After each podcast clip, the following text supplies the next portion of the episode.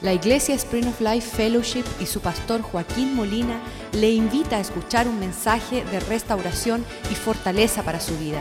Sea parte de la visión Cambiando el Mundo. Aleluya. Padre, te damos gracias por tu fidelidad en este lugar. Te damos gracias, Señor, que tú todo lo que comienzas lo terminas.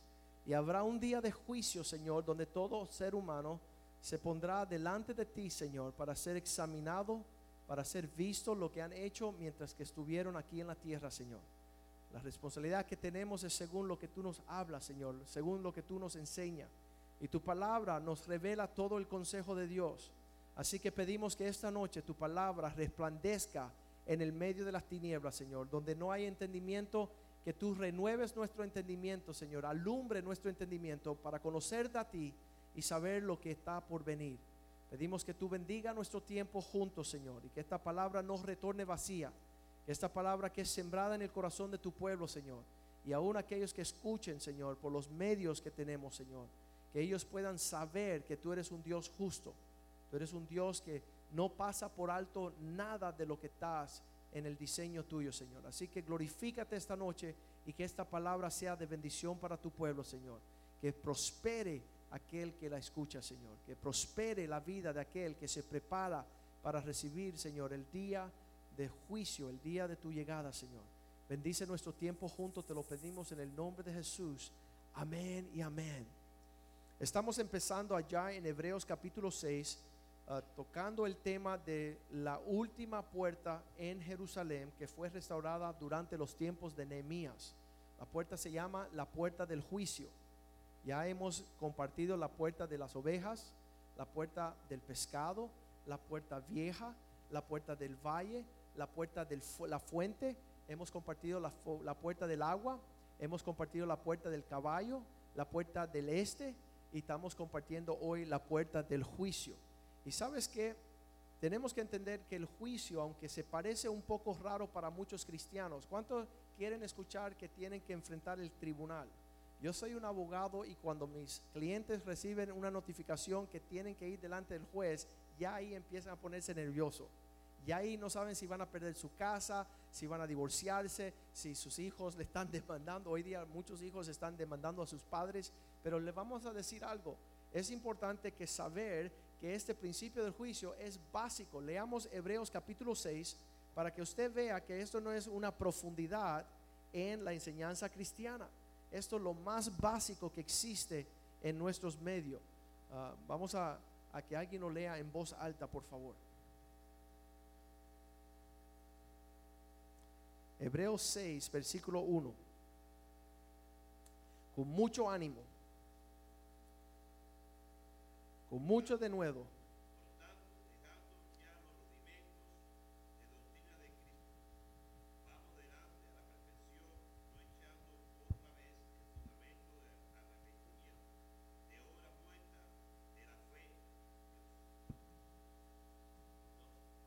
Y el 2.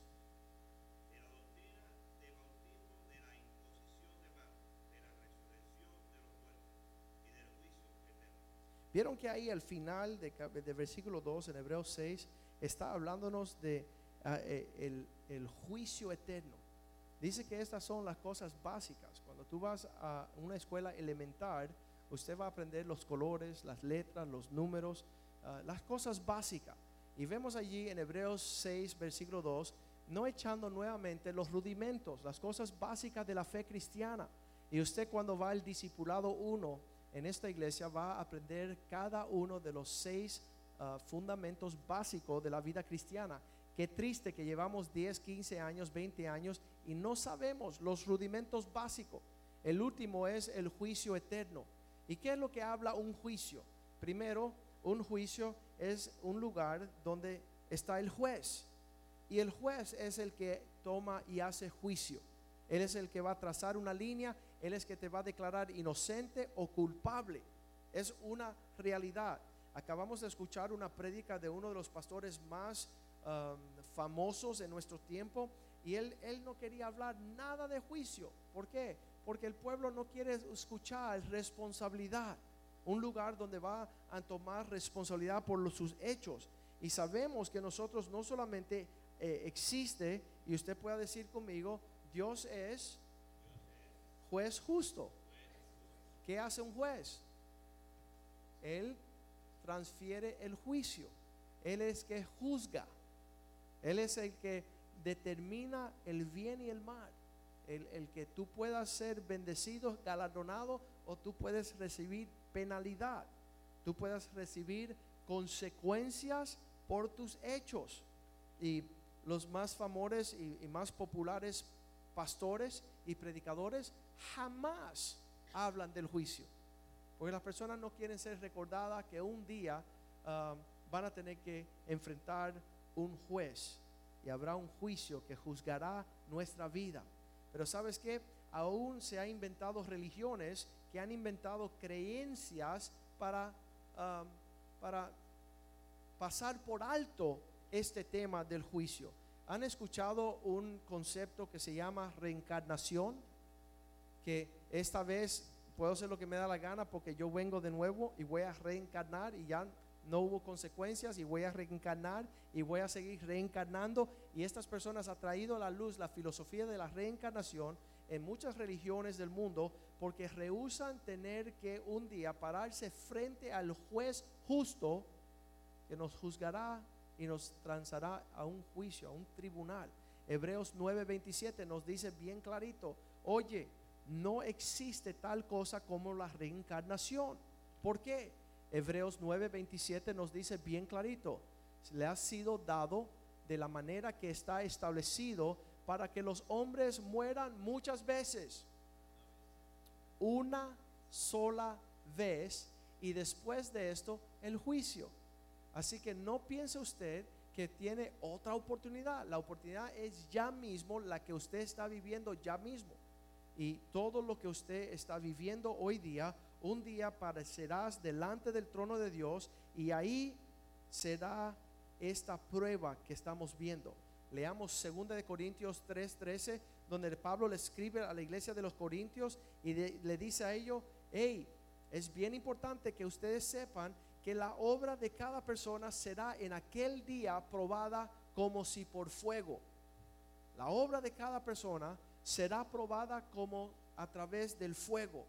Y si se ha hecho una obra buena, estamos leyendo um, segunda, primera de Corintios 3:13, la obra de cada uno se verá claramente, porque el día la declarará. Serán revelados por fuego y el fuego probará la obra de cada quien de qué está hecho. Versículo 14. Si permaneciera la obra de alguno que sobreedifica, recibirá recompensa. Si, te, si ves que, que las cosas están bien, vemos que eh, habrá bendición. Leamos también 2 Corintios 5:10, donde la Biblia nos dice, es necesario que todos nosotros comparezcamos ante el tribunal de Cristo. Dígale a su vecino, todos nosotros, te incluye a ti, ¿verdad? Que tú te compadezcas delante del trono eh, del tribunal de Cristo para que cada uno, diga cada uno, reciba según lo que haya hecho mientras estaba en el cuerpo, sea bueno o sea malo. Conociendo pues, Pablo le dice, oye, como ese día es un día actual, como conocemos que Dios no está jugando jueguitos, como conocemos la manifestación, mira lo que él dice allí, bien tremendo. Dice, conociendo pues el temor del Señor, persuadimos a todos los hombres, pero a Dios le es manifiesto lo que somos y espero que también lo sea a vuestras conciencias. Él dice, conocemos esa experiencia. Yo no sé si usted ha leído Isaías 33, versículo 14, pero ese día será un tiempo de mucho uh, estremecimiento. Vamos a leerlo bien rapidito. Uh, Isaías 33, uh, versículo 14. Isaías 33, 14. Bien tremendo que en ese día temblarán todos aquellos que no están listos para comparecerse delante del Señor y tendrá que pararse ahí delante del Señor a dar cuenta por lo que hicieron mientras estaban en su cuerpo. Eh, Tenemos el versículo allá arriba ya ahorita. Isaías 33, 14.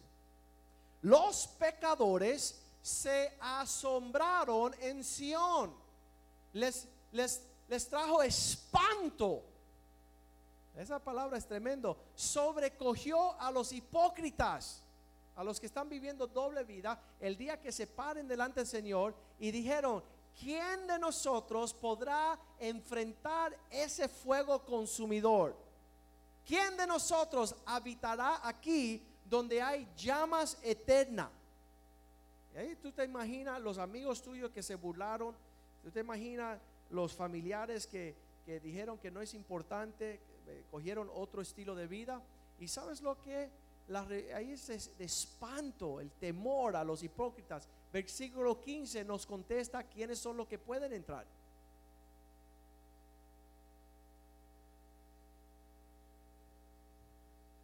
El que camina en justicia. El que cuando abre la boca habla las cosas correctas. El que aborrece la ganancia de violencias. ¿Sabes esa palabra violencia? Tú dices, yo no he matado a nadie. No, mira, ponga ahí, subraya la palabra violenta y escribe ahí fuera de orden, fuera de los tiempos del Señor. Que tú te adelantaste a una prosperidad que no es real. Tú jugaste, quizás ah, tú, tú estuviste ah, eh, haciendo riesgos, eh, robaste algo que, que no es tuyo. Eh, ganancias deshonestas. Dice aquellas que, que tuvieron ganancias de violencias, cosas fuera de orden. El que sacude sus manos para no recibir cohecho.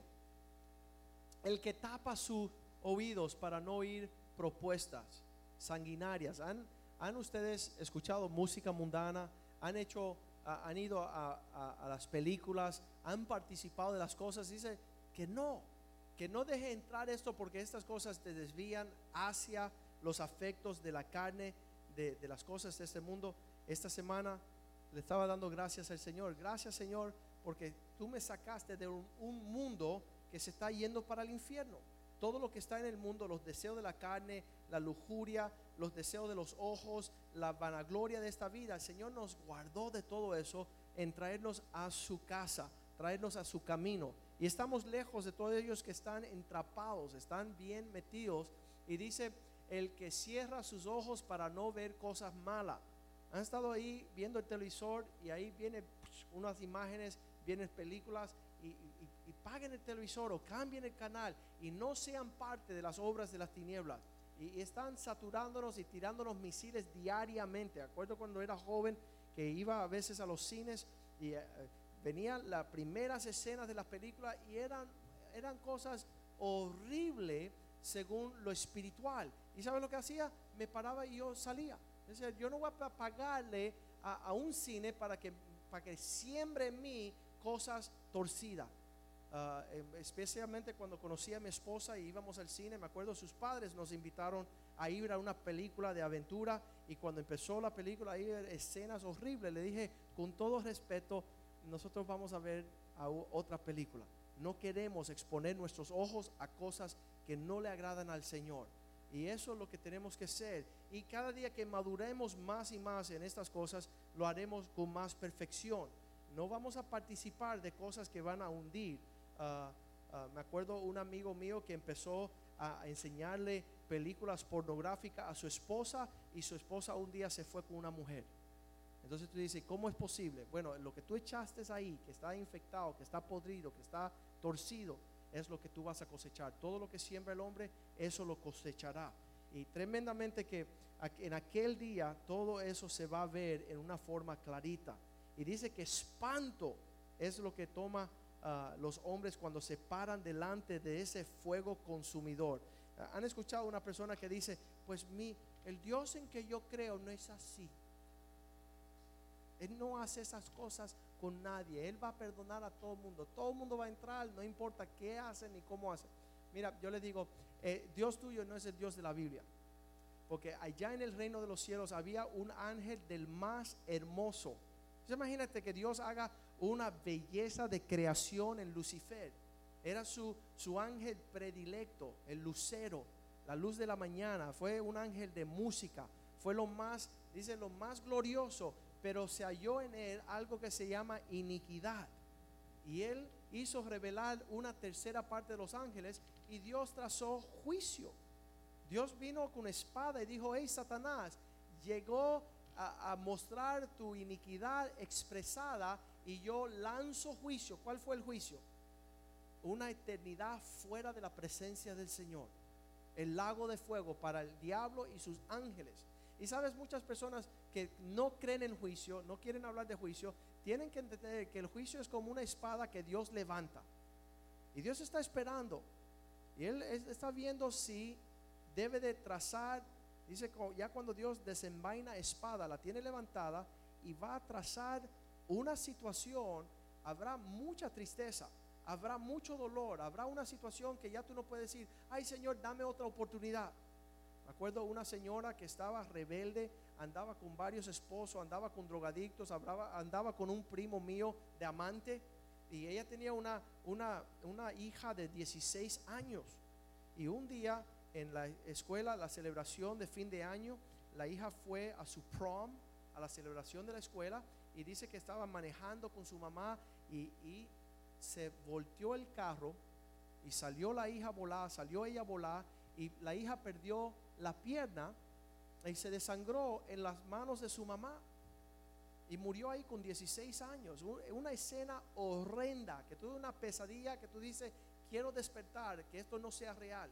Y me llamaron a las 6 de la mañana, 7 de la mañana, me llamaron para ir a visitarla a ella, porque había chocado como a las 11 de la noche el, el, día anterior. Y como pastor dijeron, tienes que ir a visitar a esta mujer, se le acaba de morir su hija en sus manos en un accidente a las 11 de la noche, eran las 6, 7 de la mañana, y yo llego a esa casa y la mamá todavía estaba salpicada de sangre y ella decía, Señor, ¿por qué no me diste otra oportunidad? Señor, ¿por qué no me diste otra oportunidad? Señor, ¿por qué no me... Y, estaba ahí, yo estuve ahí como dos horas y media y lo único que decía la señora es, ella decía así, Señor, ¿por qué no me diste otra oportunidad? Y yo decía, espérate, Dios le había hablado a ella un montón de veces. De las advertencias eran multitudes de veces Dios dando advertencias de que ella se apartara del mal. Y ella seguía en el rumbo del mal hasta que vino juicio, hasta que vino las consecuencias de sus obras. Uh, no sé si usted se acuerda eh, el, el profeta Balán, donde él está caminando por su camino en su mula vamos a ir a maldecir a Israel y de pronto la mula se sienta. Y la mula, Balaam dice, oye, dale. Y la mula se vira y le dice, oye, necio. La mula tenía más sabiduría que el profeta. Oye, estúpido, idiota. ¿No ves que hay un ángel ahí con una espada desenvainada que te va a quitar el, el, la cabeza? Vas, a morir ya mismo. ¿Sabes lo? Um, casi como decir, yo, yo no voy a tomar ni un paso más. Allá tú, si tú quieres, camina unos pasitos más para que tú veas la consecuencia de andar contra el corazón y el, deseo del Señor. Entonces la mula tenía mucho más sabiduría que el profeta um, y, y, la mula le decía, no te das cuenta que, no, que yo no soy un mal, mal animal, no soy una mascota mala, sino que el ángel nos va a trazar una línea aquí. Lo mismo sucedió en el huerto del Edán con Adán y Eva. ¿Quién iba a pensar por, por transgreser um, uh, y tomar ese, esa mordida de, de ese fruto de ese árbol iba a causar un juicio? Dice la Biblia que fueron echados del huerto y que pusieron un ángel ahí con una espada y no pudieron regresar a participar con la comunión del Señor. No pudieron participar a vivir lo que Dios tenía como planes. Y vemos los juicios de Dios por toda la Biblia. No sé si usted ha enumerado los juicios de Dios y han visto uh, el diluvio con Noé. Dice la palabra de Dios en Génesis 7 que Él permitió que toda esta familia de Noé montase sobre la barca y después mandó un diluvio que mató a todos los seres humanos. ¿Y qué es lo que podemos ver en eso? Diga conmigo, juicio. Eso es eso, una inspección, un inventario, una asignación. la puerta del juicio allí en Jerusalén, um, les quiero mencionar un poquito de historialmente de esta puerta. Eh, salía el ejército de Israel por la puerta de los caballos a hacer batalla. Y a veces se quedaban dos meses, tres meses, seis meses, un año. Y ellos peleaban las batallas del Señor. Cuando ellos regresaban a Jerusalén, ellos regresaban y entraban por la puerta del juicio. Y ellos veían cada soldado y cada guerrero y cada persona decía, ¿qué hiciste en la guerra? No, traicioné a mi hermano. Entonces tú vas a morir por traicionero. ¿Y qué hiciste? Bueno, habían 100 personas y maté 99. Ok, toma un galardón. Y lo galardonaban. Y es un sombra y un tipo de que cuando lleguemos al cielo, Dios va a juzgar tus pensamientos, tus secretos, tus palabras, tus hechos, los acontecimientos, todo lo que has hecho en secreto. Lo que tú pensabas que nadie estaba viendo, Dios lo tiene ahí en high definition, ¿verdad? Y Él va a mostrarte una película y va a decir, mira, esta fue tu realidad. Y según lo que tú hiciste mientras que estabas en el cuerpo, según eso recibes o penalidad o galardón. Y es una seriedad. Tenemos que nosotros entender eso. Hay algunas personas que han sufrido juicios aquí en la tierra, como hemos visto uh, Adán y Eva, como he visto Satanás en la eternidad, Noé, y, vemos también hace años atrás, yo le dije a un joven, uh, su esposa y usted, recién casados, no cuidan sus hijos. Los dejan tirados, los dejan correr, los dejan subir, los dejan bajar. Y sabes, eh, tomaban sus hijos, los dejaban en la casa de la abuela, eran chiquititos los hijos. Y los dejaban en la casa de un vecino y se iban ellos en rumbo. Y yo les dije, yo era su pastor. Yo le dije, Dios le va a quitar a sus hijos. Porque están actuando negligentemente, están haciendo cosas indebidas. Pues pasaron cinco años, porque muchas veces los juicios demoran. Y esa llamada entró a mi casa. Ya ellos no venían más a la iglesia. Y el esposo me llamó llorando, pastor, perdóname se acaba de ahogar mi hijo en un lago. Y seis añitos y horribles noticias. Y yo le decía, mira, ah, la cuestión no es ahora concentrarnos en la rebeldía y la desobediencia que te llevó a esto. Ahorita lo único que hay que hacer es llorar, consolación, abrazar al Señor en el medio de nuestras tristezas, en el medio de nuestro dolor Qué triste. Hay algunas personas que pueden atender y escuchar la voz de Dios rápidamente, como Noé, a montarse en la salvación, como la mula, tirarse para el piso, ¿verdad? Pero hay algunas personas que necesitan sufrir juicio. Hay algunas personas que tienen que sufrir pérdida porque no tienen temor, no están viviendo en la gracia, están menospreciando el trato de Dios, el anuncio del Señor, la advertencia del Señor. Y dice que Dios advirtiendo a Noé, él se movió para la salvación de su familia. ¿Y usted qué? No espere los juicios de Dios. Ah, déjese guiar por la gracia, Señor, por el favor del Señor. No espere el día de la visitación del juicio. Dice, por no saber el día de su visitación, sufrieron pérdida cuando fueron rodeados por sus enemigos. Entonces allá vamos a Eclesiastés 12, 14, donde la Biblia nos dice que Dios traerá toda obra a juicio. Todo aquello que se hace en secreto sea bueno o malo, será juzgado por el Señor. No se piense usted que por un segundo usted se va a librar de que el Señor pese aún, escuchen bien, aún las actitudes de tu corazón. Entonces, alguna vez ah, un hermanito me dice, pastor, no hice nada. No, pero lo pensaste. Y ese pensamiento fue pesado delante del corazón de Dios y Dios da recompensa por aún las cosas. Dice, toda obra juntamente con toda cosa encubierta. Las cosas secretas que tú piensas, yo les voy a decir la verdad.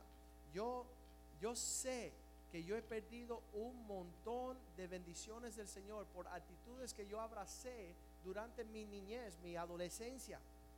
Porque Dios no, no el, juicio es eh, restarnos aquellos que lo, por lo cual no estamos listos para recibir.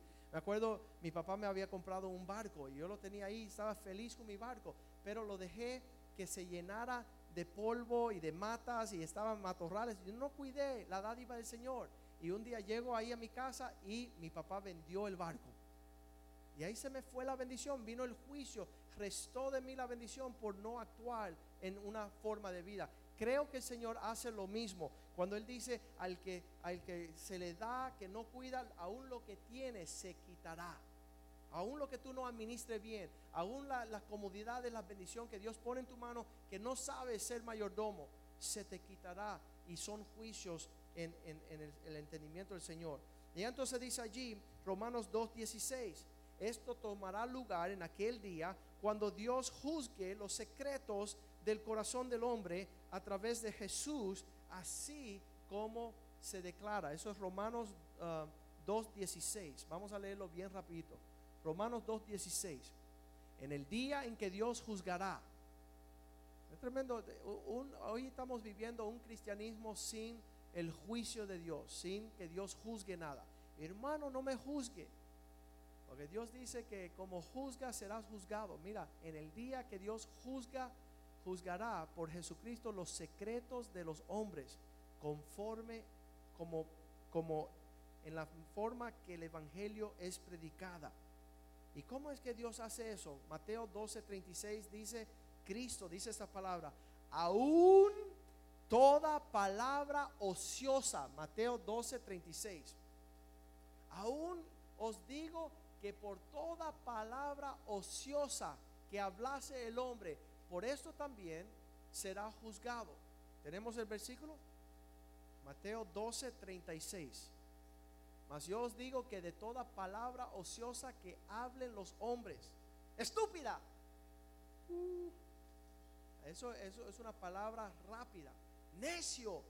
Ah, todo, estas, todo eso es lo que nos lleva a la ira. Yo he aprendido cuando estoy bravo, morderme la lengua. Cerrar la boca porque uno dice una mano de estupideces en forma ociosa. La palabra ociosa significa sin darle pensamiento. Por cada palabra ociosa que hablen los hombres, de ella darán cuenta en el día de juicio. En ese día, aún las palabras van a ser, ah, van a ser calificadas.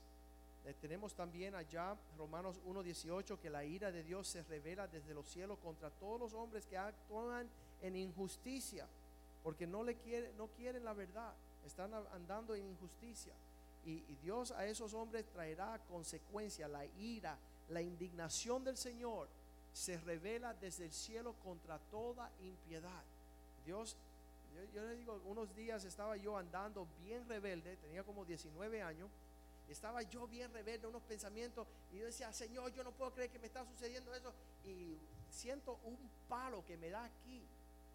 Estaba yo entrando en un parqueo sin saber, tú sabes, esos brazos de, de madera, y me cayó como diciendo, cállate, necio. Y yo decía, perdón, Señor, au, no quiero pensar así. Y un día estaba manejando yo por la 40, por una carretera aquí en Miami, y yo estaba peleando con el Señor, Señor, ¿por qué tú no me bendices? Porque yo soy fiel a ti, tú me puedes dar un caso legal. Y un viejito cruza y lo atropello yo. Y el Señor dice, toma un juicio por tu necedad. Tú eres un hombre avaro. Y le digo, Señor, perdóname. ¿Qué, qué es lo que está sucediendo? Yo te he dado una oficina legal, yo te he dado una familia, yo te he dado clientes, yo te he prosperado y todavía tú no me has dado gracia y me sigues reclamando. Así que entretente en este juicio. Tú sabes, actual un juicio donde me demandaron ese viejito. Y, pero el Señor también cuando nos humillamos y nos, nos arrepentimos, Él nos defiende también y no sucedió nada. Entonces nosotros tenemos que saber que andamos. eh, eh, mira cómo era de- el sumo sacerdote que entraba en la presencia del Señor. Si no entraba en un corazón puro, caía muerto instantáneamente. Él tenía que entrar al tabernáculo, al lugar santísimo, con una soga amarrado a su tobillo. Porque si él entraba en una forma indebida, caía muerto instantáneamente. ¿Qué hacían los que estaban afuera de, eh, lo que eran la- las cortinas, verdad? Jalaban el cordón como diciendo, ven, que, que ahí fulminantemente caíste. El Levíticos 10 vemos los hijos de Aarón, hijos del pastor, que estaban actuando indebidamente, haciendo sus propios relajos. Fuego del cielo cayó y los mató instantáneamente. El pastor dijo, pero ¿y por qué hiciste eso? Le dije, cállate porque te voy a mandar a ti fuego. En mi casa yo tengo que ser honrado y tus hijos no me honraron. Y vemos estos acontecimientos a través de toda la Biblia. Usted lo conoce, usted ha leído los grandes juicios de Dios sobre la humanidad. El día que se levantaron contra Moisés un grupo grande allá en números 16, donde dijeron, ¿y por qué Moisés tiene que ser el que nos mande a todos? Dice, oye, todo el mundo apártese de estos hombres y se abrió la tierra y tragó a todos los hombres. Y yo, yo sé que vivimos aquí en la Florida, ¿verdad? En la Florida de vez en cuando se abre un, se llama sinkhole. Es, es una piscina subterránea que en un segundo se traga como cinco casas. Y yo dije, Señor, perdónanos, ten misericordia a nosotros, no nos, no nos traiga juicio. Queremos tu misericordia, queremos que tu gracia nos acompañe. Estaba el juicio de Mateo 25, 31, donde dice que en aquel día Dios separará las ovejas de los chivos. Eso es un juicio, es trazar una línea, es una espada que cae. Y tú dices, soy oveja. Y dice, no eres chivo. ¿Y por qué soy chivo? Porque nunca me visitaste, nunca me diste de comer, nunca me serviste, nunca me tapaste ah, la desnudez, nunca me visitaste en la cárcel, nunca me visitaste cuando estaba enfermo. Todo esto tuviste la oportunidad de hacerlo y no lo hiciste. Y las ovejas le dirán, entran al reposo del Señor y dirán, ¿y por qué? Porque usted visitó al pobre, porque usted visitó al enfermo, porque usted le dio ropa al desnudo, porque usted ah, fue a, a, darle hospitalidad al forastero, porque usted pudo vivir una vida que merite. El juicio viene sobre ti para galardón. Las, Mateo 25 del 1 al 13, las vírgenes, ¿verdad? Habían 10 vírgenes, 5 sabias y 5 necias. Y llegó el juicio la noche que sonó la trompeta cinco prendieron sus lámparas y entraron, y cinco se quedaron afuera. Entonces el reino de los cielos es semejante a diez vírgenes que tomando sus lámparas salieron a recibir al Señor, al esposo. ¿Usted está esperando al esposo? Séle fiel, ten la lámpara suya lleno de aceite prendida. Eso habla de la presencia de Dios, habla del Espíritu Santo, una comunión con el Señor. Tantos cristianos que viven hoy día y no están viviendo con el fuego del Señor en su vida. Y, ese día dirán, Señor, Señor, pero Él dirá, no te conozco. Mateo 24, 40 dice, habrán dos hombres trabajando. Aún en tu trabajo habrá la diferencia del juicio. Dice que entonces dos hombres estarán en el campo. Uno será tomado y el otro dejado. Uno será tomado y el otro dejado. ¿Por qué? Porque hay una continua relación. Versículo 41. Dos mujeres estarán allá eh, moliendo en un molino. La una será tomada y la otra será dejada. Son juicios que suceden. Y Dios le dice en Mateo 10, 15, aún será más tolerable para las ciudades de Sodoma y Gomorra que para las ciudades que anduvieron en más perversión. Yo me pienso la ciudad de Miami, cómo está bajo el juicio de Dios por la perversión, la lujuria, la vanidad, todo lo que sucede en esta ciudad que no agrada a Dios. Dice si, el Señor destrozó y, derrotó a la ciudad de Sodoma y Gomorra por sus perversiones, ¿cuánto más las ciudades que andan igual? Vendrá un juicio. Esos deluvios, los tsunamis en estos países. Uno dice, ¿y por qué sucede? ¿Sabe la mayor cantidad de, violos de niños allá en, ¿cuál es la, la área esa de Indonesia, no era? que, se, una gran ola que borró. Tú ves la foto antes y después y tú dices, no queda nada. Y porque allá la, un gran número de violación, poniendo a los niños de 8, 9 y 10 años a prostituirse, llegando de todas las partes de Europa allá a, traficar sexualmente a los niños. Eso, eso llegó como un, un, espanto delante de los ojos de Dios, donde dice, y borrón y cuenta nueva, ¿verdad? Un juicio instantáneo. Y uno no se quiere encontrar en ese lugar cuando la ira de Dios está siendo derramada. Entonces no conocemos ah, a, esta situación que Dios no anda en esto, sino que Dios continuamente está ah, probando, balanceando, viendo, examinando. Ah, aún en Primera de Corintios 11, 28, Primera de Corintios 11, 28, Pablo le dice a la iglesia, examínense ustedes mismos. ¿Para qué? Para rectificar. Primera Corintios 11, 28. Pruébense cada uno a sí mismo para que no venga la penalidad del Señor. Oye, ¿no sería más lindo que tu papá te dijera, um, no es bueno que, que, ande con esos amigos? Es un juicio, eso es un trato, es una examinación y tú dices, ay, cállate la boca, papá, y tú sigues tu rumbo y que venga un juicio mayor para que sufras una, que, que te metan una puñalada o, que suceda una situación que Dios no quiera. Entonces seamos aptos. Un joven que estaba en el México ah, era, estaba en secundaria, se, sentía bien grandecito, 16 años. y le pregunta a su papá, papá, hay una fiesta en el colegio y quiero ir este fin de semana. Y el papá le dijo, no, usted es cristiano. Y es mejor que no vaya porque allá no te va a suceder nada lindo. Y el papá se fue para el trabajo. Luego le pregunta a la mamá, mamá, yo de verdad que quiero ir a esta celebración, a esta fiesta del colegio. Van a pensar que si no participo soy un necio y de verdad que mis amigos van a estar.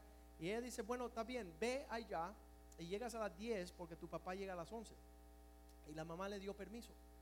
Y él fue a la fiesta y en el camino de regreso, él estaba pidiendo un aventón, un, que lo llevaran, y pararon dos muchachos que habían salido de la fiesta. Y los recogieron y lo llevaron.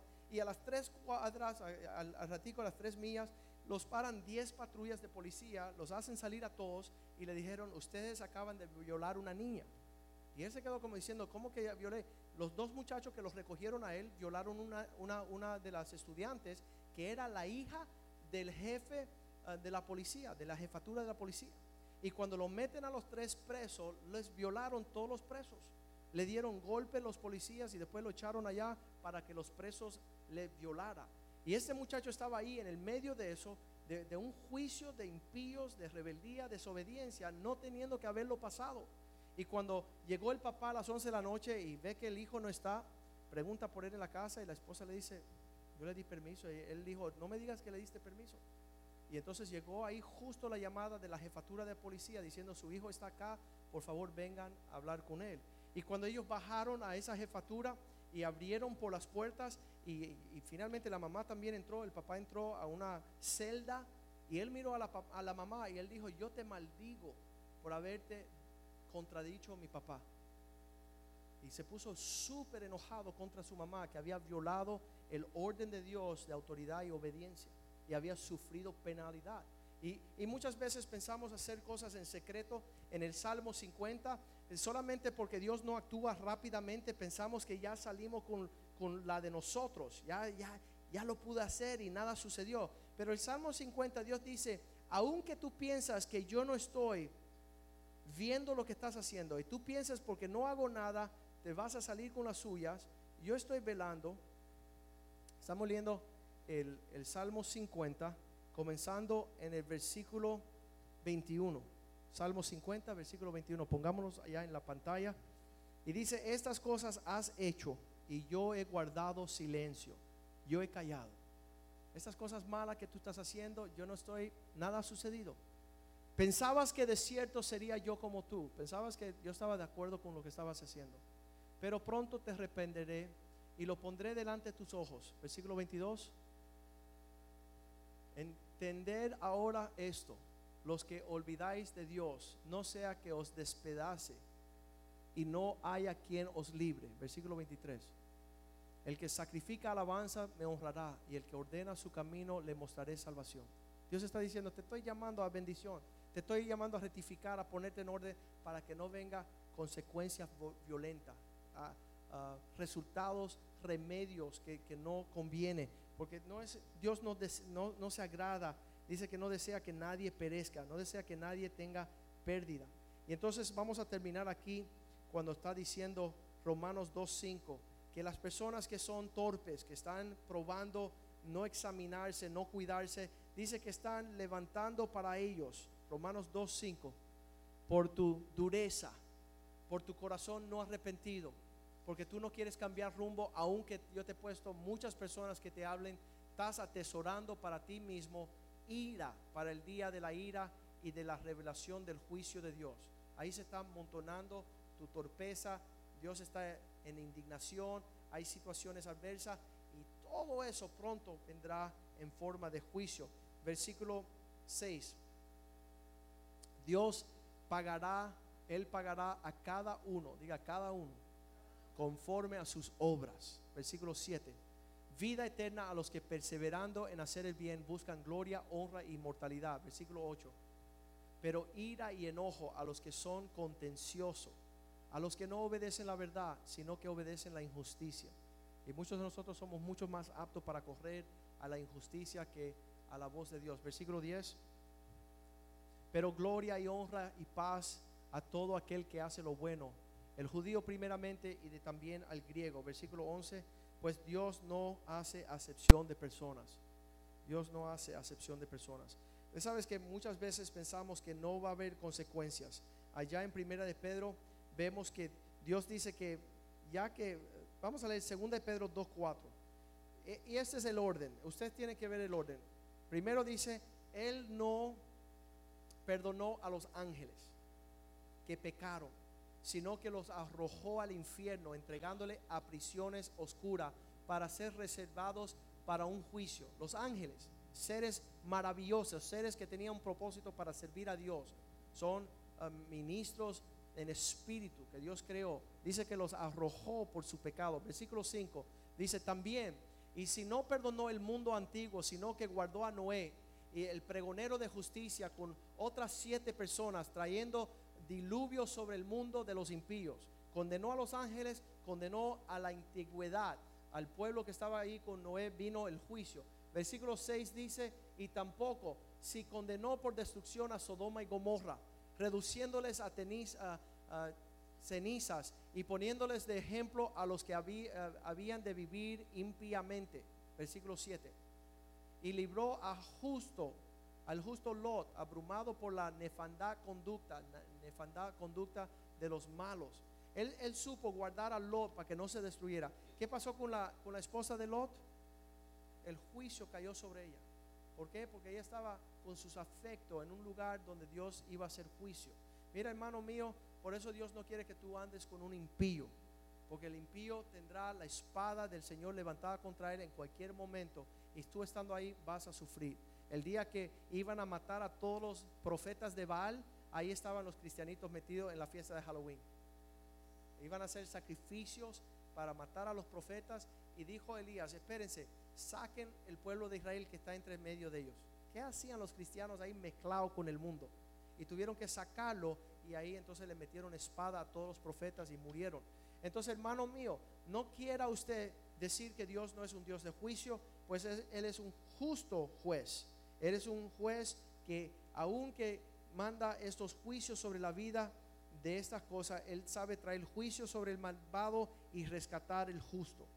Ah, y, en esa forma, si, si, vemos el versículo 17, alguien que lo lea, ah, segunda de Pedro 3:17. La advertencia es así, que cada uno de nosotros Así que vosotros, oh amados, sabiendo de antemano, diga antemano. Dios no está hablando esta noche. Dios dice, antes que venga el día de juicio, de antemano le estoy compartiendo estas cosas. No sea que sean arrastrados por el error de los inicuos y que caiga ustedes de la firmeza. Versículo 18. Pero crezcan más bien en la gracia de Dios, en el conocimiento de nuestro Señor Jesucristo, Salvador a Él sea la gloria ahora y hasta el día de la eternidad. Amén. Sabes que Dios nos da los, los, las enseñanzas esta para que la iglesia atienda a estas cosas, para que la iglesia se acerque a Él. Mira, si por un consejo, eh, los amigos me decían, Joaquín, cuando tú me hablas a mí eh, de esa forma, me das miedo. Y yo le digo, qué bueno, porque si tú tienes miedo, entonces te vas a mover al lado seguro. Y si no tienes miedo, vas a seguir vagando allá afuera sin miedo. Y yo me acuerdo que, que yo vine a los caminos del Señor porque una primita de nueve añitos me dijo, Joaquín, tú te vas para el infierno. Y yo me asusté. Y yo dije, deja ir a chequear esto porque yo no quiero ir al infierno. Me dio miedo. Y el miedo es bueno porque te hace mover. Si tú no tienes miedo, vas a ir a caminar en una carretera donde pasan los camiones a 100 millas por hora. El que no tiene miedo eh, se arriesga más. Y, y sabe la diferencia entre comer un helado y no comer un helado, es que el helado nos gusta. Y si te gusta ser destruido, ir para el infierno y a nadie le gusta, tú te vas a mover en la dirección de la salvación y el rescate. Tú no eres ningún necio.